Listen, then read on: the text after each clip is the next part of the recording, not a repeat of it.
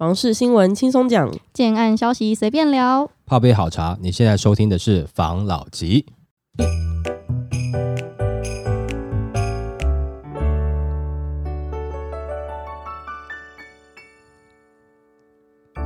关心你的房事幸福，我是房老吉。我是大院子。今天呢，要来聊我们之前有讨论过，在这个平均地权条例正式上路前，趁现在你有想买房子，但是你之后有想卖的人，可以现在买一波呢。我就看到一个新闻，跟大家分享一下：想搭预售屋换约末班车，买新不如买旧。在平均地权条例三读通过后，政府有寄出五大重点，其中限制预售屋换约转售的政策，已造成目前预售屋市场的买气大幅的下。华在执法公布后，明定有失业、意外、共同买受人间转售等六大情形，可申请转让换约。不过，对目前已买预售屋的民众来说，最重要的是在平均地权条例上路前，预售屋换约不溯及既往。对此空窗期，就有网友破问提问哦。他说，赚预售屋转单钱是台湾房地产市场的一个独特的现象，这种获利模式让很多人都赚到了不少的钱。然而，最新的平均地权条例的法规，预售屋转单将要被严格。格的限制，这意味着这种一本万利的获利方式即将要消失了。在这个法规实施之前，还有一个月的时间，可以趁最后的机会多签几个预售屋的订单，未来涨上去赚价差金，这是人生最后一波做预售屋换约赚价差金的机会了吧？大家会想要趁五月份的时候赶快上末班车吗？那有很多网友都纷纷的回复他，表示要看预售屋和中古屋的价差，还有区域性。现在的蛋黄区预售领先中古非常多。有资金的话，会考虑买中古屋。目前中古屋较热门，新屋或预售屋都蛮烫手的。除非浪价，我关注的几间中古虽然卖蛮久的，约半年以上，只要浪价都有成交了，约开价的八点五至九折，但也有不缺钱在那边死撑的。还有人说，很多中古已经追价上来了，根本就没差，去旁边玩老屋就好了。以及蛋黄区的预售可以考虑，建商也要慎选蛋白蛋壳，真的洗洗睡了。现在这高点变成成屋都很难。脱手，通膨没结束，利率不会降，就一面倒的感觉。他们觉得中古屋好像还是比较适合入手的选项。当然，这个是用总价的角度去思考。当然，同样都是房子嘛，多住两三年，可是价格会便宜一些，对他们的想法来讲比较有竞争力的嘛。但最大的问题就是，假设你手上有这笔钱，你准备好了自备款，那你选择中古屋、新城屋，我觉得没有问题。最怕的是自备款不够了。你的自备款够中古屋，但往往不。够预售屋嘛？因为预售屋的价格已经上去了。但是现在预售屋，如果说它让你自备更轻松、更有效的让你能够没有负担过重的状况下可以入场，那可能有些的首购族会去考虑。因为刚刚他那个讲法，我觉得有部分让我听起来有点像是投资角度，还蛮投资角度的。他说什么？趁最后一波会多签几间预售屋，趁最后这个波段来赚取价差这个机会。对他就是要把握在平。均地权条例实施之前，他也许还可以去做一些转售嘛。这种如果他没有挑选好，就真的是韭菜。那这个他叫你多签几件的这种说法，我觉得比较有一点点在害人了哈。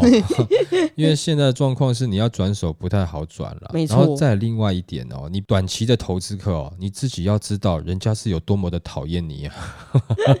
像我就很清楚，很多人很讨厌我，对不对？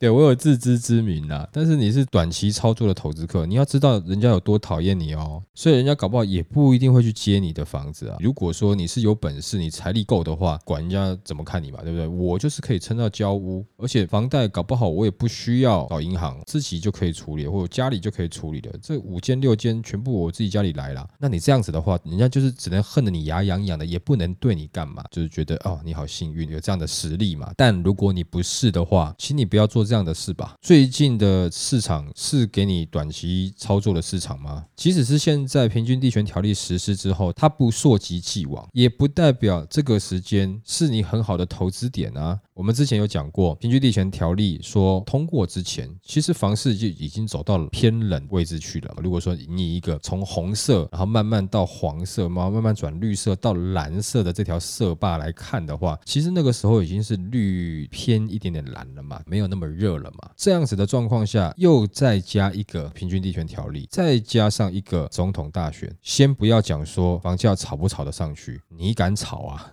他就拿你开刀啊，没错，怎么会？这个时候你还要有一个短期炒作的心态进去呢？如果你是长期持有，也许这个就不在此限。就你有能力长期持有的，一般老百姓呢，我们没有办法一下长期持有多间啦。这么多间你要同时缴钱，你哪你有办法？很难啦，对不对？万一中间没有转成成功，要走到交屋，那很惨。他就不要狡辩说没有，他只走长期的，除非他真的是很有钱，不然的话，你这么多间，你不可能走长期的。刚刚上述的这些讲完之后，就是我们特别有强调一点的是，现在的投资客特别被人讨厌。投资客的房子到底谁愿意接？我不能说不会有人接你的，但很多人会希望你赔一点点钱他才接哦。那如果你没有赔到钱，他是不想接的。我们之前有聊过嘛，你面对到的不是只是说其他投资客这个房子要拿出来卖，同时你也面临到一些建设公司他推的新案，可能在你案子附近。但价格开价就比你低，尤其最近市场上已经有听到大型的建设公司在收购小型的建设公司了。那也就是说，大型建设公司更想要把市场这些小小的杂音哈先去除掉，那之后的房子他们才会好卖嘛，啊，因为你不要这边跟我哎销价竞争，或是说你又建材规格又拉高，我现在这样就好好卖，你们这边乱，现在房市已经不好了，不然这样子啦，你们哈就休息哦，你们公司我买下来以后，你们就不要乱，那以后消费者没有东西比较啊，我。今天价格开的比那些投资客稍微低一点点，你投资客全部挂在那边啦。对啊，但以后市场上就真的是像之前讲的大者很大了，就只有某几家建设公司在说话。可能有一段时间会这样哦，也不是说一些中小型的都真的挂掉，但是这段时间有可能中小型不推案，暂时下了牌桌嘛，所以变说在牌桌上就是比较一些大型的建商嘛，有一段时间会感觉好像大建商在说话的状况会出来，但是等市场慢慢稍微有好一点点，那中小型建商可能又回到市场，或者是说他们只是把步调放慢一点点。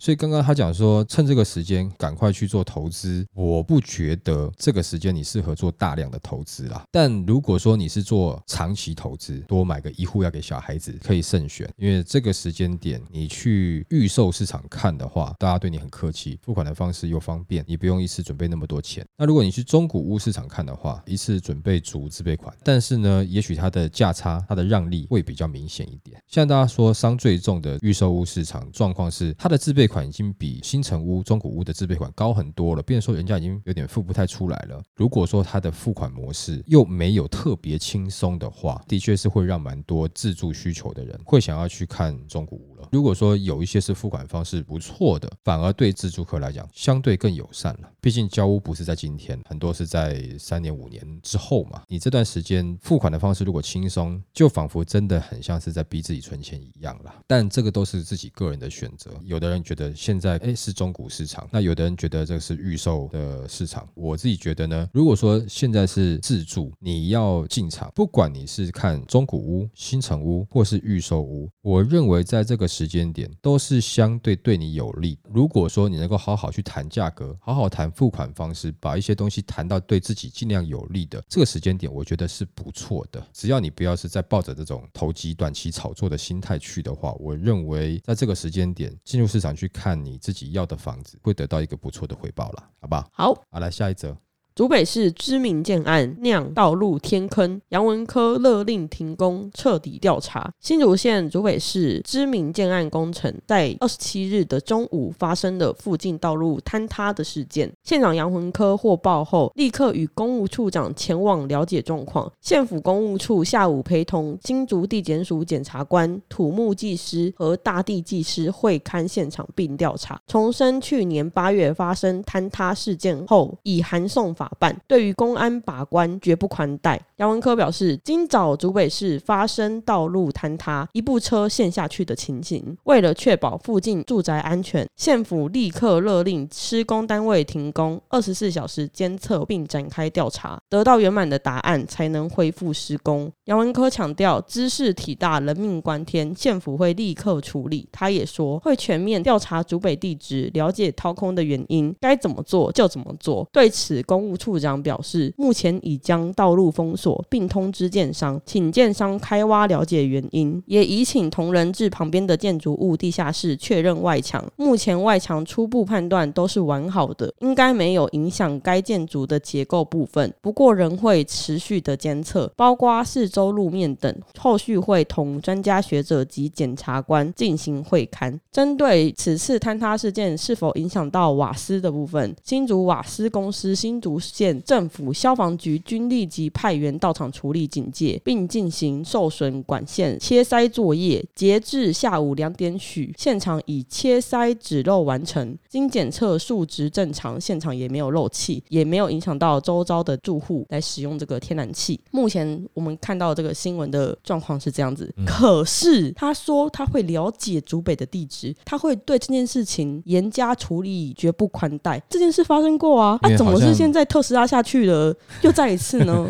对啊，这个好像是发生了五次还六次，就一直有这样的新闻在报嘛。这些状况哦，一直在这个建案的周遭发生哦，简直是抢了这个建案的风采啊！当然，我们就不适合去公布这个案子的名称啦，还是要由这个相关的单位哦确定到底是什么问题。有听说过一开始在开挖地基用的工法是地锚工法嘛？这个也都是合乎建筑法规的，只是说它的工法跟别人的不一样。但是没有说这个功法是不能用。为什么屡屡发生这样子的状况？我们常常就是觉得有这么点匪夷所思啦。看到的新闻也是说，这个竹北县政府呢，整个炸锅哈要重罚了九万块了啦。哦。哦，那蛮凶狠的，然后一下开罚就九万，你知道吗？上次哈我还在讲，就是有人在那个北车附近啊抽电子烟，那因为电子烟已经好像被禁了嘛，对不对？没错，被罚的八万块。天哪，我觉得这个真的是很不合理耶！你把人家的地板弄塌了，罚九万，我抽个电子烟罚八万，人家瓦斯可能会外泄呢。对，以此证明我们觉得电子烟罚太重，是吗？好了，这开玩笑了哈。当然，这个电子烟也是听说，因为不是我自己本人啊啊。虽然说这个罚的金额哈是在九万块啦，多跟寡我们就让听众自己去自由行政了。但是我们相信啊，以建设公司来讲，都还是会去顾一下自己的名声啦。毕竟也是这么大型的建商，都是要脸的人啦，不像是我嘛，靠不要脸吃饭这样。他们都是要脸的，知道我是个不要脸，没错。那我相信应该还是会去妥善处理啦。但是如果说每一次的处理都变成只是简单的表面擦一擦药，都这样子会好。假设是里面有一些病痛在，是不是应该把里面稍微检查一下？要开挖检查了。对啊，我觉得真的，因为已经连续很多次了啦，真的很多次。当然也有群组上面就有在讨论嘛，说是不是那个区域的地址有问题？那下面就有别人吐槽说，可是那一块地旁边附近也有很多其他建案，那怎么都没有这样子的事情？就那边那块地跟这个建商特别容易有这种事情。就他们八字不合还是怎样？或许是哦，那时候可能没有算，还是有可能是因为这个建商他不是竹北在地的建商。但问题是也十几年了，还不够熟。他的案子基本上都算是一个比较指标的案子啦，通常也卖得不错啦，大概也都是会创区域高单价的啦。我觉得在规划上面啦，或者是说相关的配套上面呢，我觉得还算是蛮新颖。这样子，我更觉得把这件事情稍微处理好一点点。我相信他应该也不想要这样，因为他也蛮有名的啦，不然他怎么会就是规划啊、用料啊，其实都还不错。会发生这一个，纯粹是意外。对啊，那我们还是希望后续是不是手头上可以。再拿到一些资料，或是政府相关单位有比较明确资料，就跟大家分享一下，到底大概是什么问题啊？其实现在我觉得大家会想要知道，到底是什么原因导致？毕竟已经不是第一次了。在前面一段时间，房市很热哦，可能也没有人在在意这件事情，就是说我抢着要买自己的房子，先抢着来了，没有时间管这个了。可是现在房市状况稍微冷下来了啊，这样子的新闻出来，就变成是大家比较容易 focus 啊。像我们这样子又在。再分享一次，就不是等于是在人家伤口上面撒盐嘛，又刺痛一次，对不对？没错。其实有另外一点，我也有点想要提出来，因为那个案子呢，已经卖的差不多了，他也卖有点久了啦。在里面已经买的这个已购客，如果他们之后也是开特斯拉怎么办？我还有看一个就是消息，上面特斯拉那台车子好像才刚签五个月，是不是两百多万嘛？然后五天前才刚去镀膜，花了十五万，然后今天就咚掉下去这样子，没有？我不知道大家看过这个影片了。没有这个，如果说后续有没有还有其他的消息出来的话，我们会再跟大家分享了。但最好是他后续就处理完了，就不要有这样的消息了。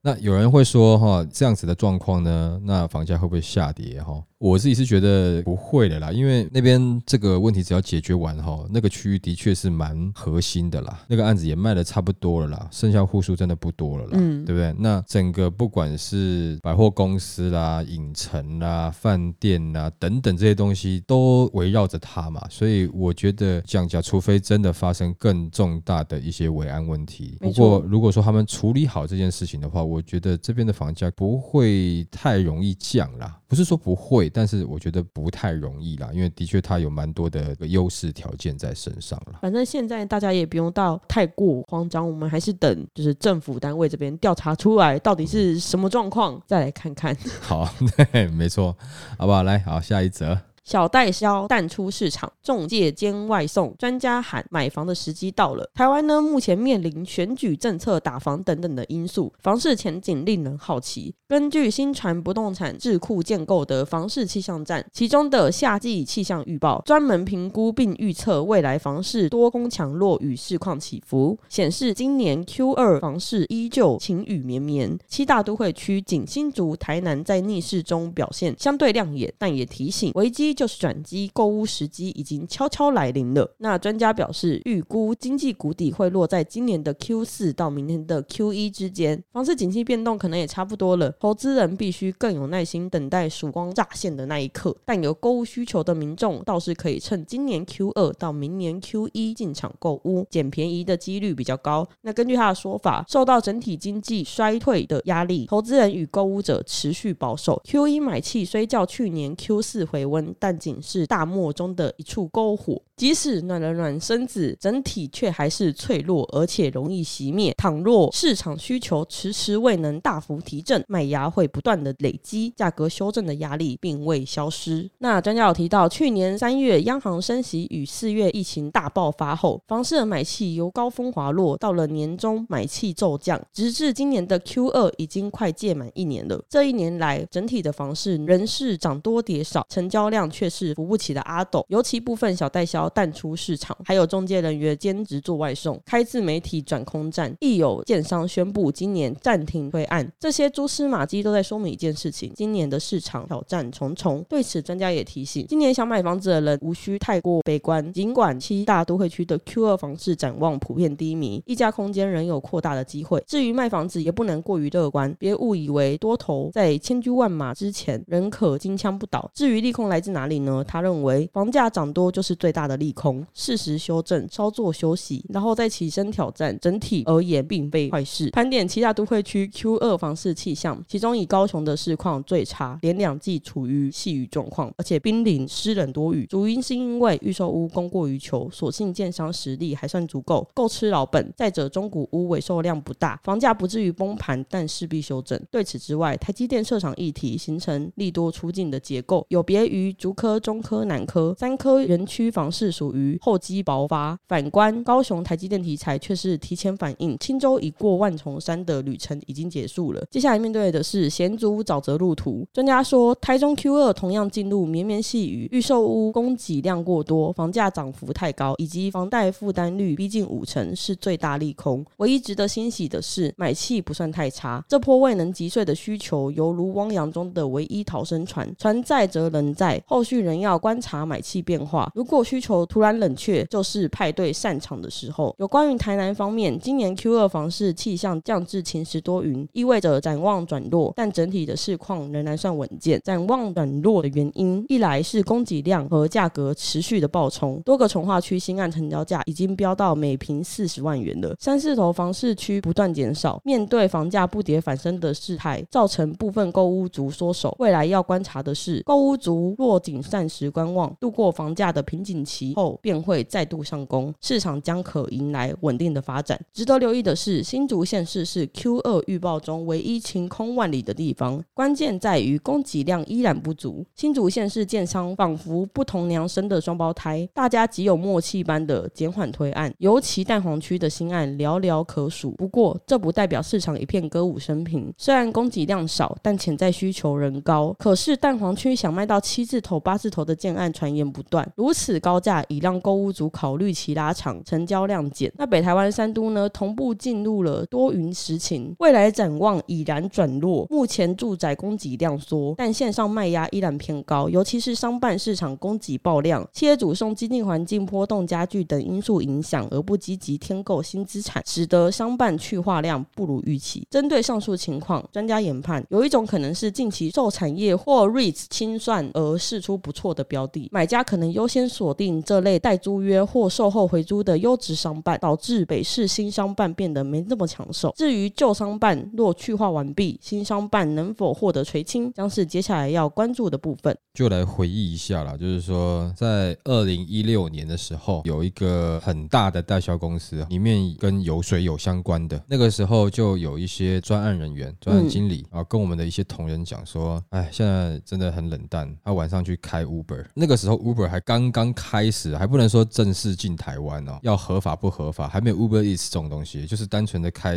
计程车这样子啊。他晚上会去接单这样子，还那边讲说：“哦，接到那个要去东区的单哦，那个妹都很正。”这样子，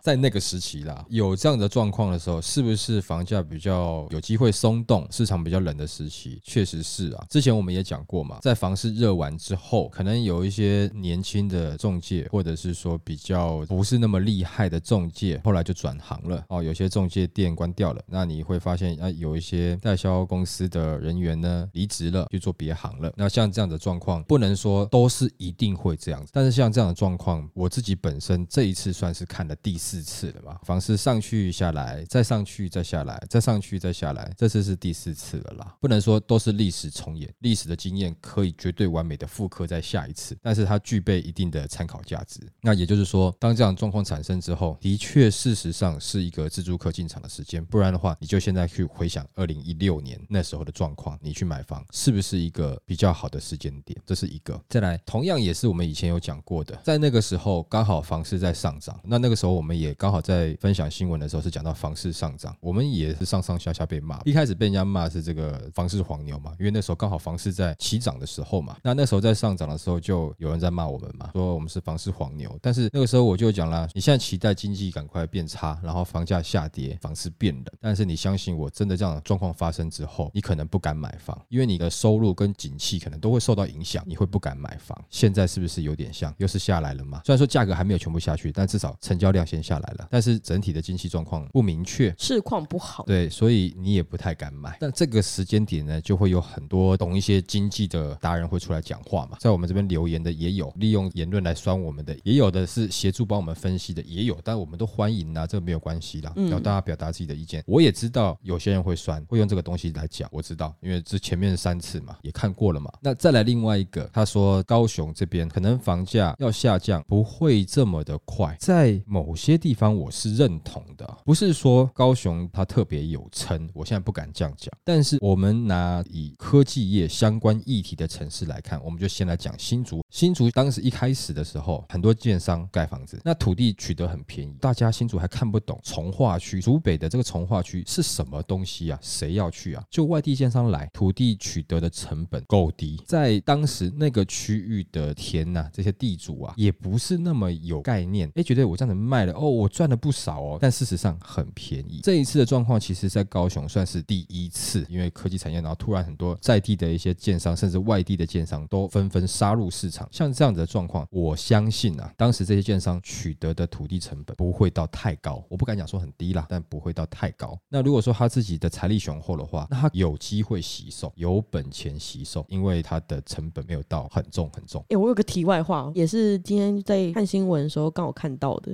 你知道我们不是都说新竹科学园区、台东科学园区、高雄科学园区一路向南嘛？现在呢，屏东有个屏农科又要发扬光大了。我跟你讲，我们的园区搞不好会环岛一圈回来，整个带动台湾的经济体系。人家是产业链一条的，没有，我们是产业环，像回转寿司一样。对对对对对，生生不息啊，其实也蛮好。再来，刚刚专家讲的另外一个，讲到新竹，讲说新竹暂时就好像大家说好了是没有在推新。案，嗯，其实我了解的状况也不是说大家都说好了，是回应刚刚上一个高雄是第一次嘛，没经验，新竹已经几次了，多久的时间的啦？就是说好做上上下下，从一开始到现在也起码十五六年有了啦。地主主都看懂了。不要说地主看懂，地主的儿子准备接班的有没有都看懂了？搞不好连孙子都懂了。不要卖太便宜，卖给他贵贵。有机会，哎一定有机会。啊，所以呢，这边的建商，因为现在的市场氛围，大家暂时不敢追高价去买土地啦。我感觉上不像是说这些建商大家讲好把这个推案量下降，是现在土地哈下不去，地主都惊得跟什么一样，那个价格开在哈那个建商也是啊，你们也真敢开啊，买不下去啊。现在景气不是那么热的状况下，这个建商也买不下去。如果很热很热，那建商可能还是会硬着头皮买下去啦。没错，所以他现在讲说这个地方现在的量不足，当然建商不敢买嘛，买不下去嘛。地主那个价格不是在鼻孔下缘，刚好会淹到你啊，早就不知道到头顶哪里去了，所以可能也暂时买不下去了。基于这上面这些专家讲，其实事实上总结的一个来谈啦、现在有可能类似二零一六年的状况即将发生，一个你好买房的时间点，但是这个个前提是以历史的轨迹来看，但历史会不会完整的复制在未来，我们不确定，但是至少有个参考价值，那你可以多收集一些资讯，再去做自己的评断。没错，那刚刚上述的各个区域可能会有的一些状况，我们这边也分享到我们听到的一些消息啊，为什么有的地方会跌不动，或者有的地方是推案量不足，或是哪些地方可能还是有超量的，比如说台中，因为当时真的投资客有点多了，开发的量体也是比较大一点点，因为讲实话，台中的地哦就是比较大，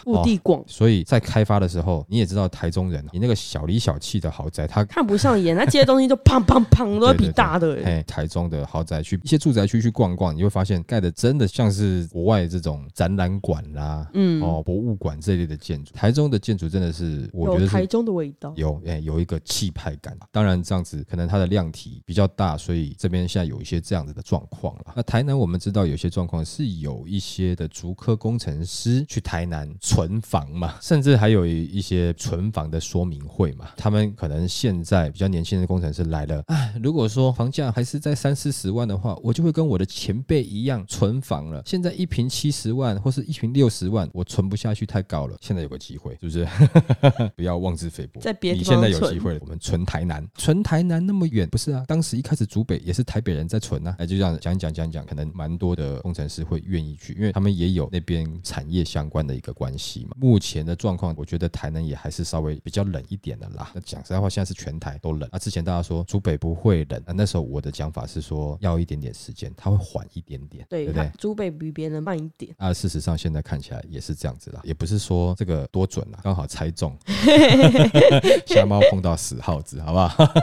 好，来下一则，交易腰斩房价却登顶，竹北还能买吗？专家这么说。根据东森房屋统计指出，竹北房市出现严重的价量背离现象。二零二二年买卖转移笔数仅一千九百四十一笔，较前一年的三千一百九十笔几乎腰斩，为统计以来历史新低。不过，目前竹北平均房价高达每平三十八点二万元，再创新高。专家指出，竹北房市价量虽然严重背离，但房市长线仍然看好。有购物需求的人可以进场，但建议自住为主，避免短线投资。竹北买系快速降温的主因总共有三点：第一点，在全球缩减 QE 规模、政府打炒房升息的大环境下，市场观望气氛浓厚，买方出价趋于保守，但屋仍有所坚持，买卖双方难有共识，交易量萎缩是买卖双方拉锯战下的必然结果。就是说卖方有卖方希望的价格，买方有买方的价格，那两个中间还差蛮远的，大家都知道了，不单单只是竹北的原因，这应该是全台的状况。第二点是科技建设的题材簇拥下，不少屋主对于竹北后市发展相当的有信心。虽然目前房贷利率已经突破了两趴，但与过去几十年相比，现在的利率仍然很低。屋主持有不动产的成本并不算高，因此不会轻易的降价求售，反而会更加的惜售。跟我们上一则新闻讲的一样，这边的建商因为土地太高，大家都不太敢买，不太敢开发，等于是总量有控制的话，它的价格长期来看应该是乐观的。如果说开始慢慢有大量的开发出来的话，当然就比较不一定了。不过目前看起来，因为有产业的支撑，即使是有一些地，但是建商买不下去，没有办法开发，或者说暂缓开发的状况下，我觉得总量控制成成这样子的话，的确是会造成价格撑的状况。下一点是，目前竹北的房价已经来到了历史的新高，甚至有预售案的成交价跳上七字头，买方追价的意愿都不高，很多不堪房价重荷的购物民众都逐渐转移到周边的竹南、头份等地置产。你上到七字头，这个就买板桥就好了。而且我最近有听说竹北一些案子，那个案子还没有推，也还没有开，目前市场上应该没有太多的消息铺路。但是我耳闻一些朋友在讲，靠近西区那边一瓶要卖六字头，真的蛮高的。其实它不只是让大家往周遭拓出去了，也让价格往周遭拓出去了。人人都觉得园区工程师的薪资永远高到爆表，但是我认为产业都会有上上下下，在买房还是要审慎的评估自己是不是有能力在后续稳定的偿还。你不要抓太远嘛，你先抓个三年五年，你是不是能够稳定去缴房贷？不然的话，你这么高的单价下去，总价我相信不会很便宜。现在转移到竹南跟头份，其实事实上在之前就蛮多头份跟竹南的案子了。这礼拜感觉跟竹北有相关的新闻议题还蛮多的。你有说过吗？竹北的反应比别人慢，对，所以他开始在反应了。只要有反应，市场上面、新闻上面就会有消息。前阵子都是台南、高雄的消息，因为他们反应很快。我们以上的这些新闻，应该有不少的购物族都在期待竹北的房价会跌。竹北房市交易量虽然有下降，但是区域的房价还看不到大幅修正的空间。有几个原因，第一点是竹科发展很多年的，它是一个很完整的产业聚落，大量的知名厂商和科技人才持续的进入竹科，带动区域居民的收入水平以及消费能力，为区域的房市注入很强的支撑力。我是新竹人的话，看到这一点，我真的是会很无言。假如生活在新竹，我不是在竹科工作，可是我却要承受它的效应，没有办法了。而且去新竹吃饭的时候，真的很夸张诶，真的随便吃都很贵诶，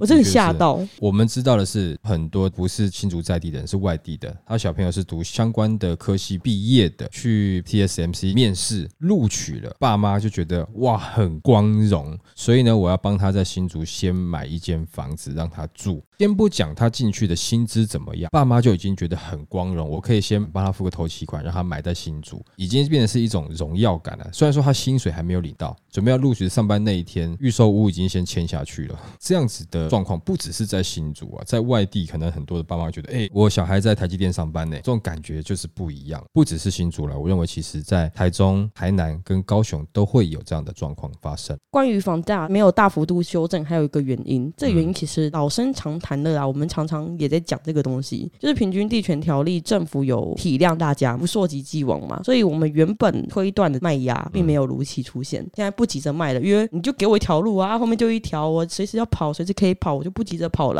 所以就变成这个价格没有在多头的市场上面有被挤压的情况。的确，这也是我个人的痛点之一。为什么呢？因为去年在讲的时候，预测今年大概是接近下半年是好的进场时间嘛，没错，钱都准备了。而且我那时候讲说，不管是升息啦等等这些状况。会造成房市交易量下降，然后会让房市进入到一个冷却的市场。那我记得是去年的三月的时候我讲的嘛。唯一一个我讲错的就是没有抛售潮，因为平均地权条例它没有说及既往。我当时在预测有可能会有的抛售潮，那在这点上我就的确被打脸了啦。我预期的诸多都有，但是如果说你这时候再增加了抛售潮的话，那个房价就会明显下跌，而不是下修或盘整。但是去年在讲的时候，没有想到今年其实是不溯及既往，这个。我就闹亏了，这也是我的痛点了。那他们就是做了不溯及既往，怕说这溯及既往会违反一些合约的原则。但在这点呢，我也讲，就有个建商大佬，他也出来说，他认为政府做这件事情是错的，他认为应该溯及既往，才能真正打击到炒房客。听起来也是蛮正义的，希望政府去打击到炒房客。但也有另外一种感觉，就是啊，我建商盖了，赚的不是我 哦，啊，你们炒房客炒的贵贵的，都把你们赚去了啊，然后你们退场了以后，搞得我现在建商。我下一个案子推了，我推不动。上个案子我没有赚很多啊，都嘛你们赚啊？你们投入了什么？你就投入个五十万、一百万，然后你赚那么多。我投入的是几亿资金呢，才赚那一点。结果我再给人家骂，我下一个案子还推不动，可能很不爽。以上这是我个人猜猜测，